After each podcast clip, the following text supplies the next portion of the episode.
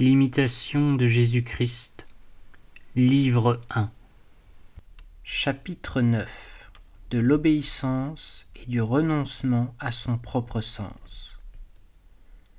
C'est quelque chose de bien grand que de vivre sous un supérieur, dans l'obéissance et de ne pas dépendre de soi-même.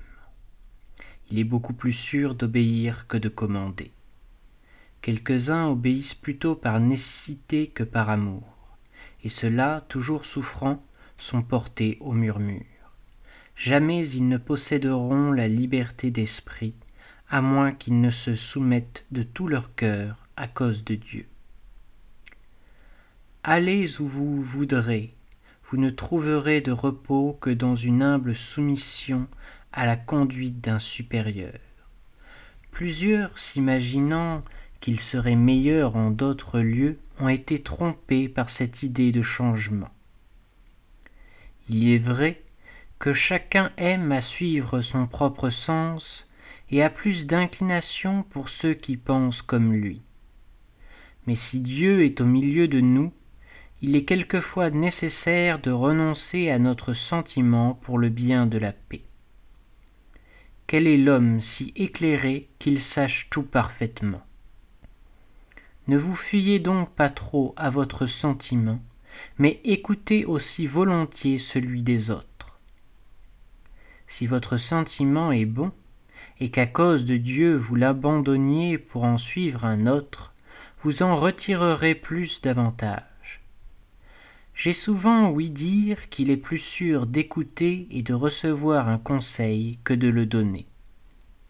Car il peut arriver que le sentiment de chacun soit bon, mais ne vouloir pas céder aux autres lorsque l'occasion ou la raison le demande, c'est la marque d'un esprit superbe et opiniâtre. Réflexion. Le Christ s'est rendu obéissant jusqu'à la mort et la mort de la croix. Qui oserait après cela refuser d'obéir? Nul ordre dans le monde, nulle vie que par l'obéissance elle est le lien des hommes entre eux et avec leur auteur, le fondement de la paix et le principe de l'harmonie universelle. La famille, la cité, l'Église ou la grande société des intelligences ne subsistent que par elle, et la perfection la plus haute n'est, pour les créatures, qu'une plus parfaite obéissance. Elle seule nous garantit de l'erreur et du péché. Qu'est-ce que l'erreur? La pensée d'un esprit faillible qui ne reconnaît point de maître et n'obéit qu'à soi. Qu'est-ce que le péché? L'acte d'une volonté corrompue qui ne reconnaît point de maître et n'obéit qu'à soi. Mais à qui devrons-nous obéir? À un homme comme nous? Non, non. L'homme n'a sur l'homme aucun légitime empire. Son pouvoir n'est que la force, et quand il commande en son propre nom, il usurpe insolemment un droit qui ne lui appartient en aucune manière. Dieu est l'unique monarque, et toute autorité légitime est un écoulement, une participation de sa puissance éternelle infinie.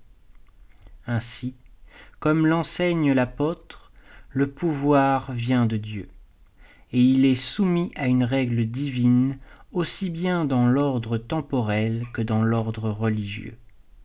De sorte qu'en obéissant au pontife, au prince, au père, à quiconque est réellement le ministre de Dieu pour le bien, c'est à Dieu seul qu'on obéit.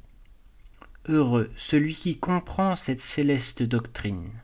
Délivré de la servitude de l'erreur et des passions de la servitude de l'homme, il jouit de la vraie liberté des enfants de Dieu.